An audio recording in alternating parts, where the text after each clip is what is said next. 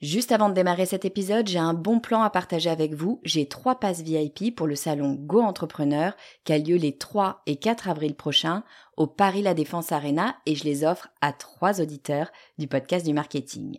Alors, c'est quoi le salon Go Entrepreneur? Eh ben, c'est juste le plus gros salon de l'entrepreneuriat en France avec 45 000 personnes, 250 conférences et des grands noms de l'entrepreneuriat comme Frédéric Mazzella, Kelly Massol, Céline Lazorte, Éric Larchevêque, Justine Hutto, Catherine Barba, Maurice Sacco, Antonia Flelou, bref, il y a du beau monde et mes passes, eh ben, ils vous permettent d'accéder au club VIP où il y a tous les speakers. C'est la meilleure occasion que vous aurez de les rencontrer. Pour participer, c'est simple, il suffit d'être abonné à ma newsletter. Je tirerai au sort trois personnes le 29 mars. Si vous ne recevez pas déjà mes emails, eh bien, il suffit de vous abonner sur le podcast du marketing.com slash newsletter. Vous écoutez le podcast du marketing, épisode 142.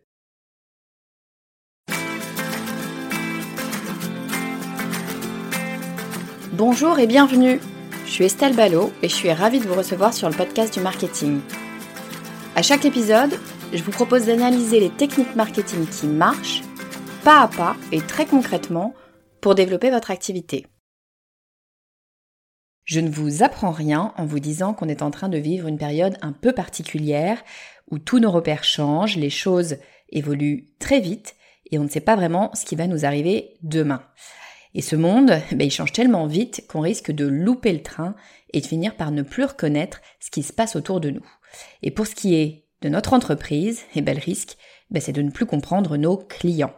Parce que oui, si le monde change, si notre environnement est bouleversé, eh ben, nos clients aussi sont en pleine évolution. Les choses sont déjà assez compliquées comme ça, il ne s'agirait pas de casser le lien qu'on a mis tant de temps à tisser. Alors aujourd'hui, je vous propose qu'on se penche sur l'évolution de notre société. Rien que ça. Aujourd'hui, je reçois la directrice marketing France de Twitter, Ikram El Boyadi. On se connaît déjà avec Ikram euh, puisqu'elle est intervenue sur le podcast du marketing il y a à peu près un an. Elle était venue nous parler de l'étude Twitter Trends qui identifie les grandes tendances de discussion du moment. Alors elle revient aujourd'hui avec les résultats de cette année et accrochez vos ceintures, en un an seulement, tout a été bouleversé. Les choses vont vite, très vite, c'est pas le moment de rater le train. Dans cet épisode, Ikram nous dévoile les trois grandes tendances de demain, mais surtout, elle nous explique ce que ça veut dire pour notre marketing. Si vous voulez mon avis, on n'a plus le choix. Passer à côté de ces trois tendances, c'est rester sur le quai je vous propose d'accueillir tout de suite Ikram El Boyadi. Bonjour Ikram et bienvenue à nouveau sur le podcast du marketing. Bonjour Estelle. Je suis super heureuse de te retrouver euh, aujourd'hui. Tu étais déjà venue sur le podcast il y a à peu près un an, hein. c'était euh, l'été dernier. Euh, tu étais venue pour nous parler d'une étude Twitter Trends notamment, qui euh, détaille les tendances euh, de notre société, en fait, que, qu'on retrouve sur Twitter. Tu vas nous expliquer tout ça. Et, et ben, tu reviens aujourd'hui pour nous en reparler parce que, ben, en fait, en un an, il s'est passé beaucoup de choses et les choses ont pas mal évolué. au niveau de ces tendances. Donc, on voulait faire le point ensemble avant qu'on détaille tout ça et que tu nous en dises plus. Est-ce que, Ikram, pour celles et ceux qui ben, ne sauraient pas qui tu es, qui n'auraient pas écouté l'épisode de l'an dernier qui ne s'en souviendraient pas, est-ce que tu peux nous dire qui tu es et ce que tu fais, Ikram? Oui, bien sûr. Bah, déjà, merci beaucoup. Euh, je suis ravie d'être euh, de retour euh, sur, le podcast. Alors, donc, je m'appelle Ikram et je m'occupe du marketing chez Twitter France. donc, effectivement, je suis ravie de, parler de, cette étude. Il s'est passé beaucoup de choses. On va, on en discuter ensemble. des choses nouvelles et puis des tendances super intéressantes et passionnantes qui, je pense, sont assez inspirantes bah, quand on fait du marketing et, et, quand on pilote une entreprise. Donc, voilà, plein d'insights assez utiles. Ouais, c'est vrai, c'est ça qui est vraiment intéressant, c'est que tu vas pouvoir nous expliquer comment est-ce que la société, enfin on va en parler, mais comment est-ce que les choses sont en train d'évoluer dans notre société et on sait évidemment qu'avec tout ce qui se passe en, ce moment dans le monde, ben, les choses évoluent euh, quand même assez euh, assez rapidement, bien sûr. Euh, mais en plus de ça, on arrive à à, utiliser ces éléments-là pour trouver des, choses concrètes qu'on va pouvoir faire nous dans nos entreprises. Et c'est là où c'est vraiment euh, super intéressant. Est-ce que tu peux euh, me rappeler, Ikram, nous rappeler à, toutes et à tous ce que c'est que cette étude Twitter Trends et, voilà à quoi ça sert et comment est-ce que vous comment vous fonctionnez? Oui, bien sûr. Alors, Twitter Trends, c'est une étude euh, internationale qu'on lance tous les ans. Dans plusieurs pays, dont la France. Ce qu'on s'attache à regarder, c'est effectivement de décrypter les conversations, parce qu'effectivement, les, les tweets disent beaucoup. Les tweets, c'est des morceaux de conversation, mais finalement, c'est des signaux assez forts sur ce qui est de l'ordre d'une préoccupation pour un consommateur, de, des grands sujets qui sont intéressants pour eux aussi. Donc, à, à, travers en fait cette, cette étude, on regarde ces conversations qui sont en hausse et qui explosent sur la plateforme, sur Twitter. Euh, parce que finalement, Twitter, c'est un peu euh, le, pouls de la planète. Quand il se passe quelque chose, on voit tout de suite euh, dans les conversations que les gens en parlent, c'est ce qui se passe dans le monde. Donc, dans cette étude, on est allé regarder les grands sujets euh, qui sont euh, intéressants pour ces fameuses tendances de demain, euh, qu'il est essentiel de comprendre quand on fait du, marketing, parce que ça nous permet de, travailler notre, communication, de travailler notre, notre pertinence aussi culturelle. donc c'est en ça que c'est stratégique pour nous de répondre à beaucoup de marques qui nous posent des, des questions toutes simples du style bah, qu'est-ce que les gens disent sur Twitter, de quoi on parle, quels sont les grands sujets clés. Et donc cette étude, elle vient répondre à cette question-là, euh, de euh, effectivement de comprendre quels sont ces grands sujets et surtout à travers euh, cet échange aussi vous pouvoir vous donner des conseils sur comment s'en inspirer pour optimiser ou améliorer ou changer des choses dans sa manière de communiquer. Ouais, c'est vraiment super intéressant. Effectivement, c'est ce qu'on disait, on en, parlait en off euh, juste avant. Ce qu'on disait, c'est que Twitter, c'est vraiment euh, un outil super immédiat. C'est-à-dire, il se passe un truc, bim, tout de suite, ça réagit sur Twitter. Donc, tu vois vraiment euh, tout ce qui se passe dans l'actualité, mais c'est pas au sens news hein, quand je dis l'actualité, c'est dans ce qui se passe dans notre vie finalement. Tu vois tout, euh, c'est une espèce de fil chronologique de tout ce qui est en train d'arriver. Et donc en reprenant comme ça toutes ces euh, est-ce que c'est via d'ailleurs via les hashtags ou c'est plus large que seuls les hashtags et ça vient prendre les éléments dans la discussion? Comment est-ce que ça fonctionne? Ouais, c'est beaucoup plus large que ça parce qu'on a vraiment fait une, analyse pour le coup assez poussée d'un point de vue sémantique, c'est-à-dire qu'on regarde les hashtags, leur, hausse, mais on va regarder aussi tout simplement la manière dont les gens s'expriment. Donc euh, avec effectivement toutes les subtilités qu'il peut y avoir dans le langage, euh, qui peuvent aussi varier grandement d'un marché à un autre. Donc on regarde bien au-delà des hashtags ces, thématiques euh, qui sont en hausse peu importe finalement s'il y a des fautes d'orthographe ou si la syntaxe n'est pas parfaite, on regarde vraiment ces thèmes communs qui drainent le plus, le plus de conversations. Super intéressant. Ça doit être effectivement un très très gros, parce que je ne sais pas combien il peut y avoir de tweets par jour ou sur une année, mais j'imagine qu'il y en a un nombre assez conséquent.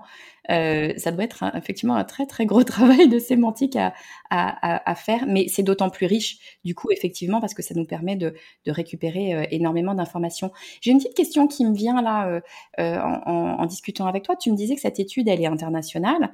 Euh, est-ce que les choses sont très différentes? Est-ce que les résultats, on va rentrer hein, dans le détail des résultats, mais est-ce que les résultats sont radicalement différents d'un marché à l'autre ou est-ce qu'il y a une espèce de, tendance de fond euh, un peu mondiale Oui, alors bien sûr, c'est des thèmes qui sont communs et complètement transverses. Donc là où il y a des différences, ça va être évidemment dans les, dans les détails de chacune de ces tendances, la manière dont ça prend forme, euh, donc il y, a beaucoup de subtilité après dans, dans, le détail sur chacune de ces tendances, mais les thèmes sont vraiment des thèmes macro euh, de société qui nous touchent tous. Hein. Euh, donc, euh, ok, super intéressant. Oui, donc là on va vraiment.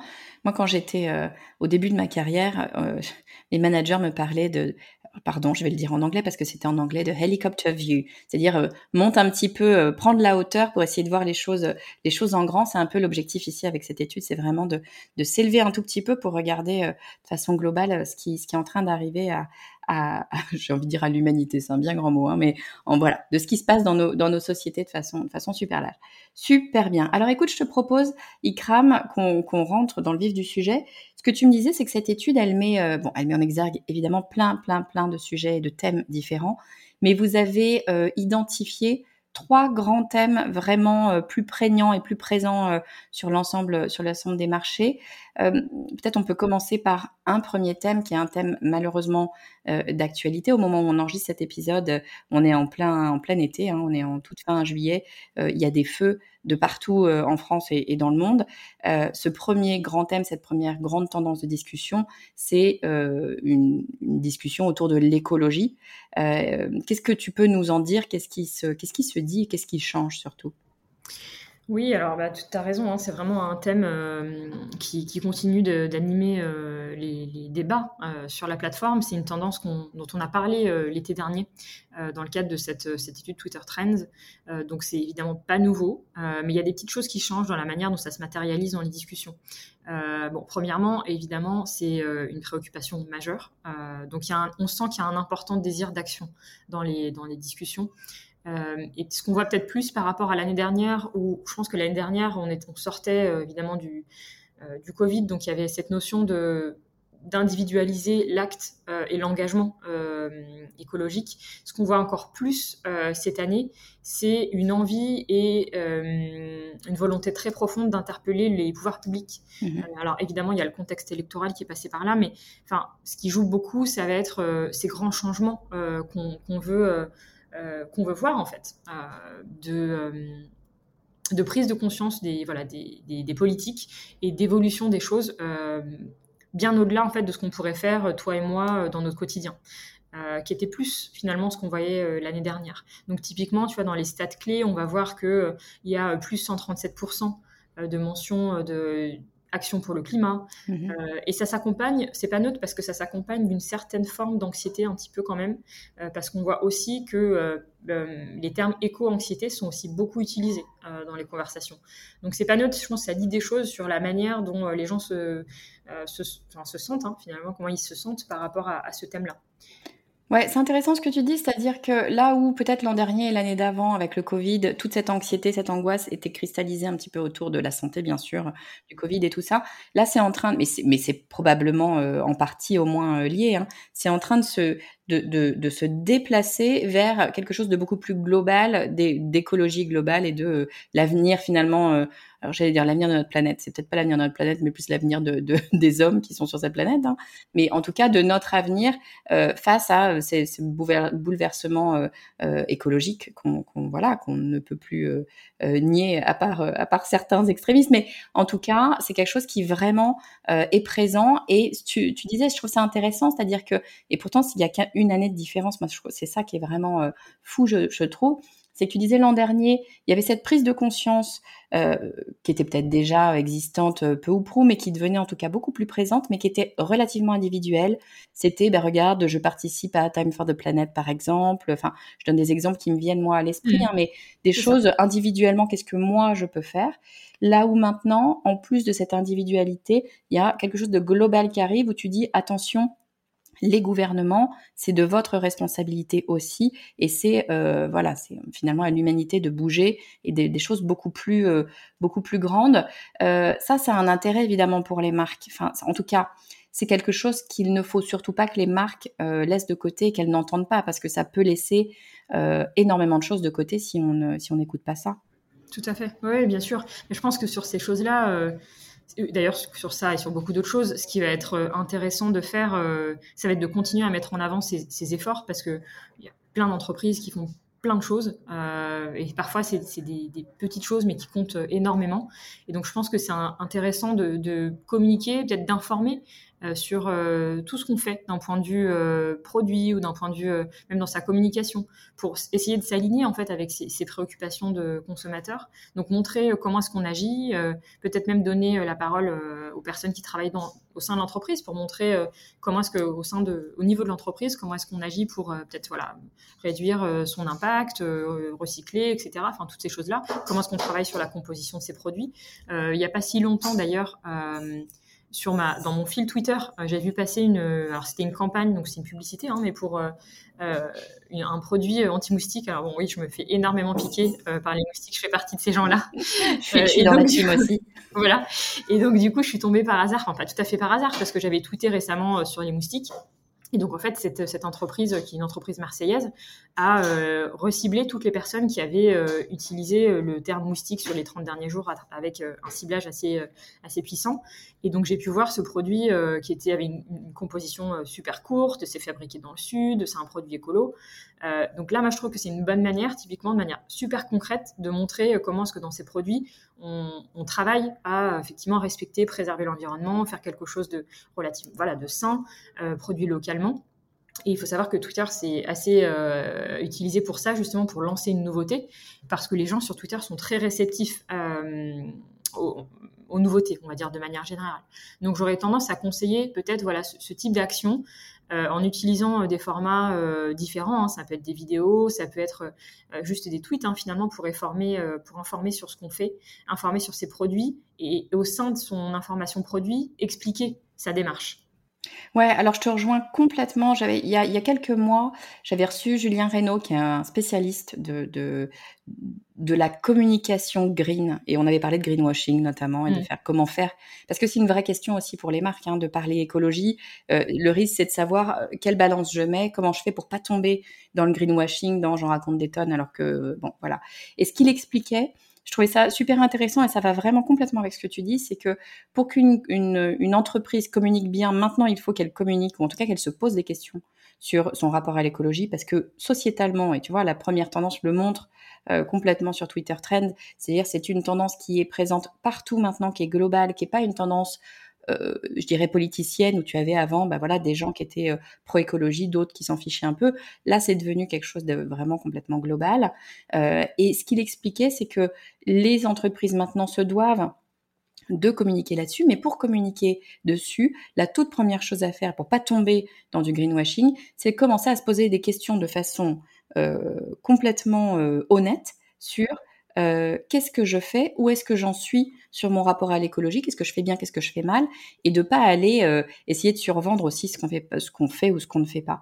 Et en fait, euh, tu le disais, parfois c'est des petites choses.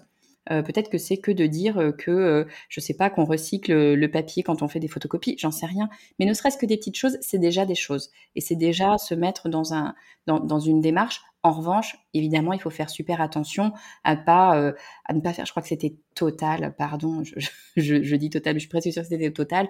Il y a peu de temps qui avait a fait une com juste désastreuse parce que euh, ils ont ils ont dit alors je vais je vais très mal le dire, je ne m'en souviens plus, mais ils ont sorti un, un, pourcentage de ils allaient être euh, décarbonés en je sais plus 2035, alors que bon c'est Total que leur activité soit décarbonée, c'est une chose, leur produit l'est pas, euh, loin de là.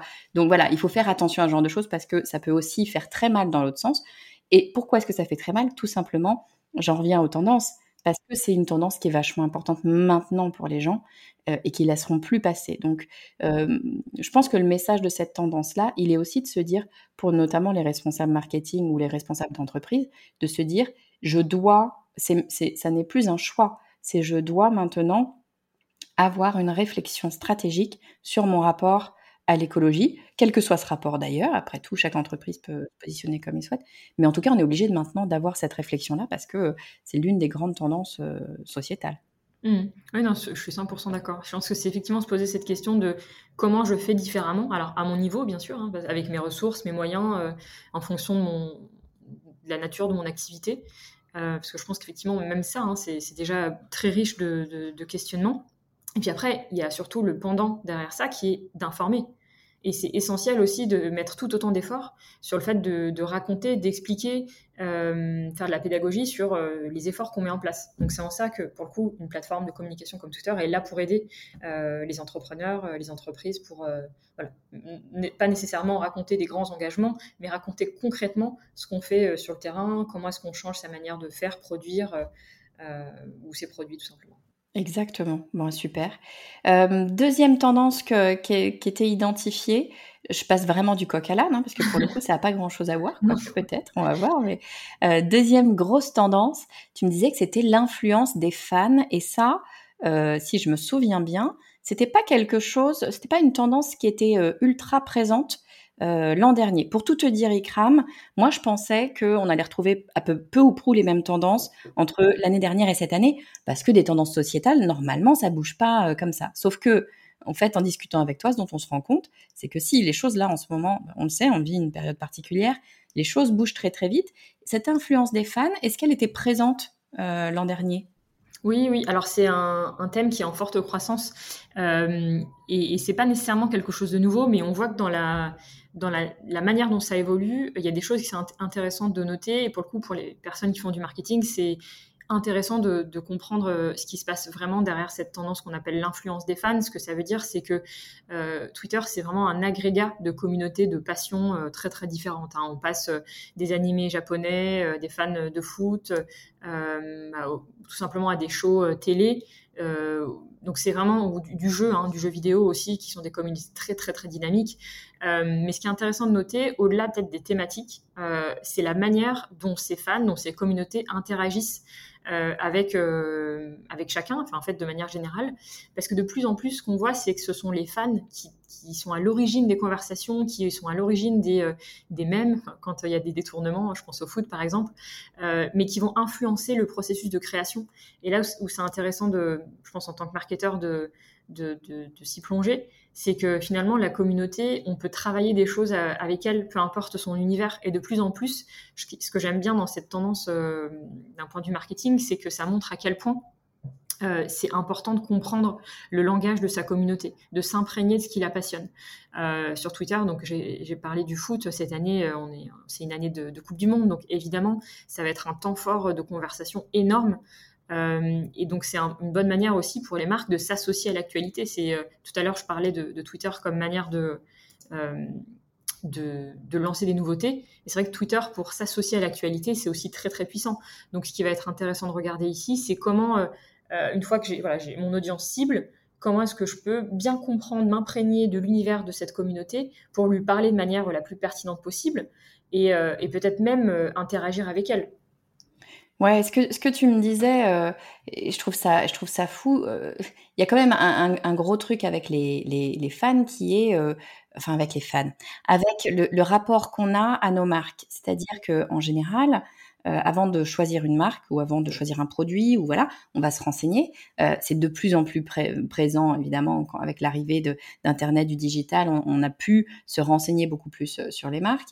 Il y a quelque chose qui est ultra présent euh, c'est le, les avis consommateurs euh, qu'on retrouve sur des sites, soit sur le site d'une marque, soit sur des sites autres, typiquement Trustpilot, voilà, qui sont des, sites euh, tiers qui agrègent tous ces éléments-là et certifient ces éléments-là. Ce que tu me disais, c'est que maintenant, ces éléments de témoignages de fans qui viennent donner leur avis, voire qui viennent dire aux marques, voilà ce qu'il faut que tu fasses, et presque co-construire en amont. Je trouve ça super intéressant avec eux. Ça, maintenant, euh, ça se passe sur les réseaux sociaux, sur Twitter notamment. On vient directement aller chercher l'information sur les réseaux. J'ai envie de dire en live et surtout sans avoir le filtre euh, de la marque ou d'un tiers qui peut venir euh, mettre un peu son grain de sel et, mettre en avant peut-être ce qu'il veut ou ce qu'il ne veut pas. Là, il y a une espèce de, j'allais dire de réel TV, je sais pas comment on peut dire ça, mais de réalité immédiate de, l'avis consommateur qui vient, euh, qui, vient influencer et la marque et les futurs consommateurs de la marque, c'est ça? Exactement, ouais, c'est tout à fait ça. moi, je trouve ça fascinant et passionnant euh, parce que je trouve qu'il y a un vrai changement de paradigme dans la manière dont on achète maintenant par rapport à il y a peut-être une, dizaine d'années. Et euh, évidemment, le, le fait d'acheter, ça a toujours été un acte social. Et je pense que encore plus maintenant, euh, quand, on, veut acheter quelque chose, ben, on recherche évidemment euh, des conversations en lien avec ça. Quand on a acheté quelque chose ou un produit, on en parle, alors en bien ou en mal évidemment. Mais effectivement, par rapport à ce que tu disais, euh, on a une étude, nous, qui on a regardé ces usages et c'est 56% des gens sur Twitter qui vont considérer que la conversation spontanée autour d'un produit, elle a autant ou plus d'impact qu'un avis traditionnel. Euh, et je trouve ça vachement puissant parce que ça montre bien l'importance en tant qu'entreprise de euh, déjà de comprendre ce qui se dit autour de sa marque et de ses produits, mais aussi d'être présent et donc de sortir un petit peu de, euh, de cette passivité et effectivement d'être d'être au cœur de ces conversations, d'être acteur de cette conversation de pouvoir réagir et de pouvoir expliquer peut-être des choses. Parfois, tu vas avoir des réactions qui peuvent être positives ou négatives d'ailleurs, hein, mais de ne pas laisser juste les choses partir toutes seules et, créer une espèce de boule de neige et, recréer une histoire, mais d'être aussi acteur de cette histoire parce que sinon elle va se créer, elle va se créer toute seule. Donc effectivement. Ouais, c'est ça. Et puis en plus, je trouve que alors c'est peut-être juste mon point de vue personnel, hein, je sors complètement de l'étude, mais euh, je je préfère mille fois une, entreprise qui va assumer euh, le fait de s'être plantée quelque part, donc de dire voilà peut-être que ça on l'a pas produit euh, en quantité suffisante ou que sais-je, il s'est passé quelque chose et donc une marque qui explique ce qui s'est passé. Et donc euh, d'autant plus sur une plateforme live et temps réel comme Twitter, moi ça me donne envie d'acheter en fait parce que je préfère un discours qui est authentique, un discours qui est vrai plutôt que de la non-réponse ou, ou, juste le fait de, de de répondre de manière un peu corporate. Et je pense que les gens attendent ça. Les gens attendent de, l'interaction, attendent euh, un discours qui est direct et puis même assumer quand on se plante, assumer, le dire. Euh, je trouve que c'est aussi véhiculer euh, de la confiance que d'assumer bah, parfois ses échecs, c'est ok. Absolument, non, mais alors là, je te rejoins à 200%. Moi, je crois que de plus en plus, l'une des choses dont les marques ont besoin, c'est d'authenticité et de, et de personnifier la marque. Les gens, ils veulent, ils veulent du réel, ils veulent, voilà, ils veulent de, de l'humanité quelque part. Ils veulent d'autant plus sur le digital où on a quand même cette distance. Donc il faut venir euh, rapporter un peu du réel. Euh, et effectivement, euh, le réel, c'est se planter parfois. Donc même si c'est quelque chose de négatif, je pense qu'il est préférable pour une marque d'assumer, comme tu dis, ses erreurs ou, ou, de dire que c'est pas une erreur d'ailleurs, pourquoi pas, hein, mais en tout cas d'expliquer les choses et d'interagir plutôt que de laisser que de laisser froid et de laisser les choses se faire toutes seules. Je pense qu'il n'y a rien de pire qu'une marque qui t'ignore. Le, la, confiance que les, consommateurs euh, vont avoir avec leur marque euh, ne se fait que dans, la discussion. C'est encore plus vrai, j'imagine, sur Twitter, où la discussion, comme tu le dis, se fait de façon immédiate, euh, ce qui veut dire que les marques, pour moi, doivent impérativement avoir des outils qui vont leur permettre de pouvoir suivre ces, discussions et de pouvoir être présents. Parce que sinon, évidemment, si elles ne savent pas qu'on est en train de, parler de telle ou telle problématique, on va avoir des difficultés à interagir. Donc, ces outils-là sont nécessairement super intéressants à aller regarder pour, euh, pour toutes les équipes marketing. Ok, super. Troisième tendance. Et alors là, encore une fois, c'est intéressant cette étude parce qu'on a trois tendances qui sont, à mon sens, radicalement différentes. La troisième tendance et qui est sortie, alors effectivement, une fois que tu le dis, euh, ça paraît juste évident. En tout cas, moi, dans, mon, dans mes réseaux à moi, je ne vois que ça de partout. Je n'y connais pas grand-chose. Mais troisième tendance qui ressort, c'est des tendances autour de la finance. Est-ce que tu peux nous, nous en dire un peu plus? Oui, bien sûr. Oui, oui, c'est cette nouvelle donne euh, autour de la finance parce qu'on parle de nouvelles façons de penser l'argent, de, penser les investissements. Euh, et finalement, il n'y a rien de surprenant sur Twitter parce que l'audience, enfin les gens sur Twitter sont très curieux.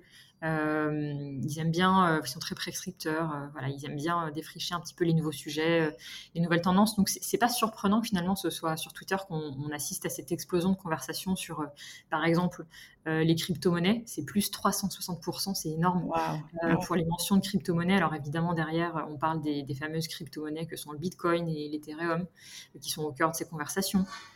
Évidemment, on observe une hausse similaire et encore même plus importante sur les NFT. Euh, donc évidemment, alors moi non plus, euh, Estelle, je te le confie, euh, je ne suis pas experte, mais ce qu'on voit en tout cas d'un point de vue purement conversationnel, c'est à quel point, en fait, ces discussions, elles ne sont pas le fait d'experts de la finance. Et c'est ça qui est intéressant de noter. C'est que tous ces tweets et ces conversations, ils sont vraiment sous l'impulsion de non-professionnels ou d'amateurs.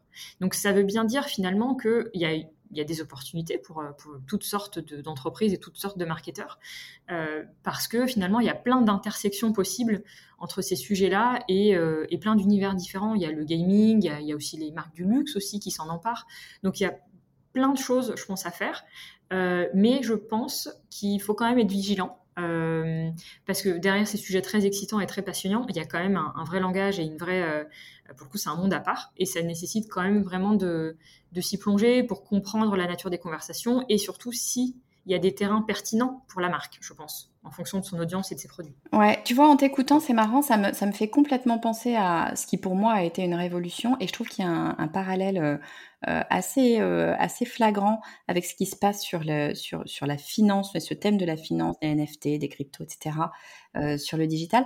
C'est tout à fait pour moi le parallèle de ce qui était la pub avant et ce qui est devenu la pub avec le digital. Avant la pub, c'était euh, vraiment pour des professionnels de la pub, des grosses marques qui avaient des gros budgets, qui pouvaient communiquer sur du mass market, à la télé, au cinéma euh, ou dans la presse, etc. Mais c'était vraiment l'apanage de certaines grosses marques, de certains grands spécialistes professionnels. Là où le digital est arrivé, notamment les Google Ads, les Facebook Ads, enfin toutes les ads qu'on a, qu'on a pu trouver, qui ont donné la possibilité à soit des petites entreprises, soit même des particuliers. maintenant, il n'y a plus besoin d'être professionnel pour pouvoir faire de la publicité sur le digital. Et ça, ça a été une énorme révolution parce que ça a démocratisé finalement la publicité.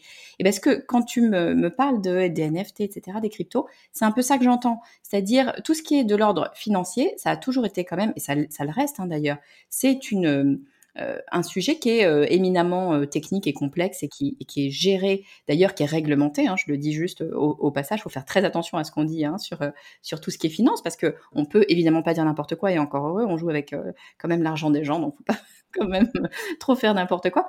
Mais effectivement, c'est l'apanage en tout cas de grands spécialistes et de, de professionnels. Là où l'arrivée des cryptos, des NFT, etc. est en train de changer la donne et on voit des gens qui sont, tu disais, des amateurs, qui sont euh, monsieur et madame tout le monde finalement, qui s'y intéressent, qui euh, développent des choses dessus. À tort, à raison, bien, mal, ça c'est encore un autre sujet. Euh, mais en tout cas, c'est quelque chose qui est en train de se démocratiser et c'est un petit peu monsieur, madame tout le monde qui peut eh bien donner son avis, faire des essais, trouver de nouvelles choses. Donc ça, je pense que pour effectivement les marques, encore une fois, c'est quelque chose qu'on va pas pouvoir laisser de côté parce que c'est un changement fondamental de façon de fonctionner euh, et de positionnement de, l'utilisateur face à euh, l'organisation, je dirais, globale. Alors, je ne mets pas les, les banquiers dans une... Voilà, mais en tout cas, là où ça reste quand même quelque chose de réglementé, euh, le, j'allais dire le peuple. Alors là, je mets un mot très euh, philosophique, mais euh, le, voilà, les gens un petit peu essayent de reprendre le pouvoir sur ces éléments-là. Et je trouve que ça dit beaucoup de choses aussi sur notre rapport à l'argent, peut-être, sur notre rapport à, comment, à, notre liberté aussi, j'imagine. et ça, pour des marques, de fait, c'est super important. Pas forcément très simple. Je te cache pas que je sais pas trop moi là tout de suite comment est-ce qu'une marque doit utiliser ça. Euh, et, comment est-ce qu'on doit se positionner? Parce que ça reste encore euh, tout nouveau. Euh, moi, la première chose que je ferais, c'est je regarderais, mais bon. C'est ça. Et je pense que ça peut être un conseil. C'est celui-ci. C'est, je pense, comme toute chose dans, dans, le métier de marketeur, c'est avant même de se lancer dans la tendance, c'est peut-être se poser cinq minutes et, regarder ce qui se passe, ce qui se dit, la nature des conversations, de regarder par rapport à comment dire, aux objectifs et, et l'ADN de son entreprise, euh, ce qui fait sens, c'est s'il y, a, une opportunité d'y aller ou de faire des choses. Parce que je pense que le risque aussi, c'est de vouloir euh, faire parce qu'on fait. Euh, je trouve que d'ailleurs même c'était un peu la tendance il y a quelques années autour du podcast. Hein. c'était voilà tout le monde lançait son podcast. et donc du coup il y a, aussi ce risque-là parfois de d'y aller sans avoir peut-être euh, eu cette réflexion de comment est-ce que ça s'insère dans ma stratégie de marque, euh, qu'est-ce que ça veut dire euh, vis-à-vis de, des gens que je cible aussi. Donc je pense que c'est aussi un travail d'introspection enfin, d'entrepreneur avant toute chose. Et, derrière ça, peut-être de manière plus pragmatique, réfléchir à parce que derrière le sujet du paiement, il y a aussi des opportunités euh, du type peut-être innover dans sa manière de proposer des modes de paiement ou de transaction, peut-être faciliter l'expérience shopping. Et je pense que de manière connexe à ça, dans le shopping, je pense qu'il y a une chose et un conseil assez simple que je peux redonner ici, qui est euh, choisir les bons formats euh, pour faciliter des ventes sur son site. Alors sur Twitter, tu as des formats qui te permettent de, euh, rediriger par exemple vers ton, ton site, ta boutique en ligne ou vers ton application si tu as une application marchande. Donc ça va être utiliser ces formats cliquables ou tout simplement on a un format qui s'appelle le carrousel qui te permet de faire défiler tes produits si tu vends des produits. Donc ça va être s'assurer entre guillemets que on a les bons formats pour, pour toucher les personnes qu'on a envie de toucher. Et tu me disais d'ailleurs, alors je ne sais pas si on peut en parler parce que c'est peut-être des choses qui ne sont pas encore sorties sur Twitter, mais donc je te laisserai dire ce que, tu souhaites euh, dire. Mais en tout cas, il y a des choses qui sont aussi en train de changer. Il y a des nouveaux, euh, des nouveaux outils qui arrivent pour avoir euh, une expérience de shopping qui va être encore plus immédiate et encore plus, encore plus directe parce que c'est ça finalement que ce que ce que nous dit cette évolution de voilà de toute cette tendance euh, des, des, paiements, c'est que euh, les gens veulent euh, en tout cas aller vers quelque chose de peut-être plus fluide, plus facile et d'enlever toutes les toutes les barrières. Oui, c'est ça, c'est exactement ça. C'est qu'on travaille chez Twitter, alors partout dans le monde, à tester de plus en plus de formats de plus en plus immersifs pour que les consommateurs aient une expérience qui soit innovante, qui soit sans friction, voilà, qui soit facile. Euh, donc on fait plein de tests partout dans le monde. Euh, il y a un exemple, euh, je pense au live shopping, qui est vraiment une expérience super intéressante dans laquelle tu peux suivre un événement en direct discuter et en même temps acheter le tout en temps réel depuis Twitter. Donc ça, depuis le confort de ton canapé. Donc c'est le live shopping. Je trouve que c'est vraiment cette cette innovation qui va nous permettre d'être encore plus proche finalement d'une expérience sans friction. Et donc, euh, je trouve que c'est des choses qui, euh, qui peuvent être intéressantes à regarder et à observer quand on fait du marketing parce que ça dit beaucoup de choses sur nos manières de consommer, nos manières de, euh, de vouloir peut-être mêler la, discussion et l'achat aussi de manière complètement synchrone, parce que souvent c'est asynchrone. Hein. Aujourd'hui, on va d'une part rechercher un avis et acheter. Et le fait de de mêler la conversation en direct et un achat, je trouve que c'est vachement puissant. Donc c'est intéressant de, voir ça. Et puis on, teste beaucoup d'autres choses euh, pour permettre aux marques et aux entreprises de valoriser leurs produits directement depuis leur, profil sur Twitter. C'est intéressant ce que tu dis sur ce live shopping. En fait, en t'écoutant, euh, ce que j'en comprends, c'est qu'on est en train et c'est mon avis une bonne chose, on est en train de recréer sur le digital, donc le digital de fait à distance, exactement ce qui se passe dans la vraie vie. Dans la vraie vie, si tu es dans un magasin, tu vas acheter des chaussures, tu es dans un magasin, bah, probablement tu vas commencer par regarder tes chaussures, les différents modèles, etc., te faire une idée, euh, tiens, qu'est-ce qui me plaît, le marron, le cuir, le pas cuir, les talons, j'en sais rien. Et puis à un moment donné, tu vas avoir un vendeur ou une vendeuse qui va peut-être s'approcher de toi et te, proposer son aide et, tu vas pouvoir échanger, lui poser des questions et, finalement euh, choisir sur le moment. Ce que tu es en train de dire avec ces histoires de, de live shopping et de pouvoir au même moment avoir cette discussion, cet acte d'achat, cet échange, etc. C'est un peu ça, c'est qu'on est en train de recréer ce qui se passe dans la vie réelle quand on va dans un magasin finalement. Oui, c'est ça. Euh, à la mesure où je pense que tu as aussi le, les gens qui sont avec toi. C'est-à-dire que tu as effectivement le vendeur ou la vendeuse, mais le fait aussi d'avoir virtuellement avec toi potentiellement euh, euh, tes copines, ton mari, j'allais dire ton chat parce que j'ai mon chat à côté, mais tu vois, d'avoir finalement tout ton environnement social qui t'accompagne dans ton expérience de shopping. Et ça, je trouve que c'est assez puissant parce qu'on a rarement la possibilité de faire euh, un shopping avec euh, tous les gens euh, et avoir l'avis de tout le monde. Voir avec des gens qu'on ne connaît même pas et qui nous donnent leur avis parce qu'ils nous disent Attends, mais moi je les ai achetées ces chaussures-là et je les trouve vachement bien ou au contraire pas bien du tout. C'est ça, qui arrive parfois dans la vraie vie, mais c'est c'est pas toujours le cas, ou c'est parfois un peu bizarre, mais euh, tu, peux, mais parfois spontanément, effectivement, dans des magasins, tu peux avoir une personne qui passe à côté qui dit ah oui, je viens d'acheter ce truc-là, c'était trop bien, j'en rachète un. Mais c'est sûr que on retrouve, comme tu le dis, les, codes de la vraie vie dans le social, c'est-à-dire que la pertinence de l'avis de quelqu'un, il, est tout aussi vrai hein, dans le digital que dans la vraie vie, et ça renforce bien euh, l'importance finalement de euh, tout ce qu'on se disait tout à l'heure sur l'importance de travailler à à son image de marque, le fait d'être présent en tant que marque pour euh, avoir du service client autour de ses produits, pour faire en sorte que les gens aient cette image positive pour avoir envie d'acheter, acheter à nouveau, le conseiller, le recommander, etc. Génial. Euh, on, s'est dit déjà plein de choses là sur ces trois, sur ces trois tendances euh, ICRAM. Si, euh, si les gens veulent en savoir plus sur ces tendances, je crois que l'étude, vient de, vient de sortir. il me semble tu me disais, alors évidemment moi je suis sensible à ça, tu me disais que sur Twitter vous allez faire des, des, des live audio pour rentrer justement dans ces sujets et en parler euh, peut-être encore plus en profondeur. Euh, est-ce que tu peux nous dire euh, comment faire si on veut, voilà, si on veut y participer Écoutez, parce que tu disais qu'on pourra en plus échanger, vous poser des questions, etc. Oui, tout à fait. Alors, donc, en cette rentrée, euh, tu pourras effectivement accéder à ce qu'on appelle des spaces, qui sont des, euh, des talks audio en live euh, sur Twitter. Il suffit donc d'aller sur Twitter et donc tu peux suivre notre compte marketing. Donc c'est Twitter Marketing France at Twitter MKTGFR, sur lequel on va poster ces fameux live audio dans lesquels on va inviter des personnes qui sont issues de, de ces univers. Donc on va faire un spaces sur les fans, un spaces sur la planète, un spaces sur la finance, peut-être même d'autres sur la Coupe du Monde. Euh, donc, ce que je vous conseille de faire, c'est euh, effectivement, de, un, de nous suivre sur le compte Twitter Marketing et deux, activer les notifications parce que ça vous permet de savoir quand on, lance un live euh, donc, ça vous permettra de découvrir, je dirais, d'aller un petit peu plus loin que ce que j'ai dit là aujourd'hui parce qu'on aura le point de vue et des perspectives différentes issues d'experts de, chacune de ces tendances-là. Donc, je pense que ça va être passionnant. Donc, j'espère que vous serez, de la partie. Et comme tu le disais, vous avez la possibilité de rejoindre la conversation et même potentiellement d'interagir, enfin de poser des questions, de réagir en direct. Donc euh, c'est vraiment pour le coup une conversation qui est ouverte à tout le monde.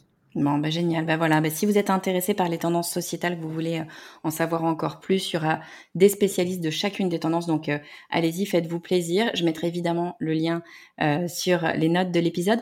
Ikram, si on veut en savoir plus sur toi, si on veut peut-être échanger avec toi, est-ce qu'il y a un endroit particulier où on peut le faire? Oui, alors euh, pour le coup, je, mon compte Twitter. Ah oui. donc, euh, et c'est tout simplement mon prénom, euh, at Ikram, qui est I K R M E. Mais c'est vrai que du coup, notre, je suis derrière notre compte Marketing France, donc j'aurais plaisir à échanger avec avec tout le monde aussi via notre compte marketing. C'est bien d'être directrice marketing chez Twitter France. On a son son at à soi, juste à son prénom. J'aime beaucoup. Merci beaucoup, Ikram. Tu es la bienvenue quand tu veux sur le podcast du marketing. Merci, Estelle. Si vous avez aimé cet épisode et que ça n'est pas déjà fait, pensez à vous abonner au podcast sur la plateforme que vous écoutez. Ça vous permettra d'être notifié à la sortie d'un nouvel épisode. Et encore mieux, je vous invite à rejoindre les plus de 8000 personnes qui reçoivent déjà ma newsletter. Vous aurez un avant-goût de l'épisode de la semaine, mais aussi mes bons plans, un accès libre à tous mes cadeaux bonus et des invitations exclusives aux événements auxquels je participe en ligne ou en présentiel. Pour nous rejoindre, il vous suffit d'aller sur le podcast slash newsletter. Je vous mets le lien, bien sûr, en commentaire.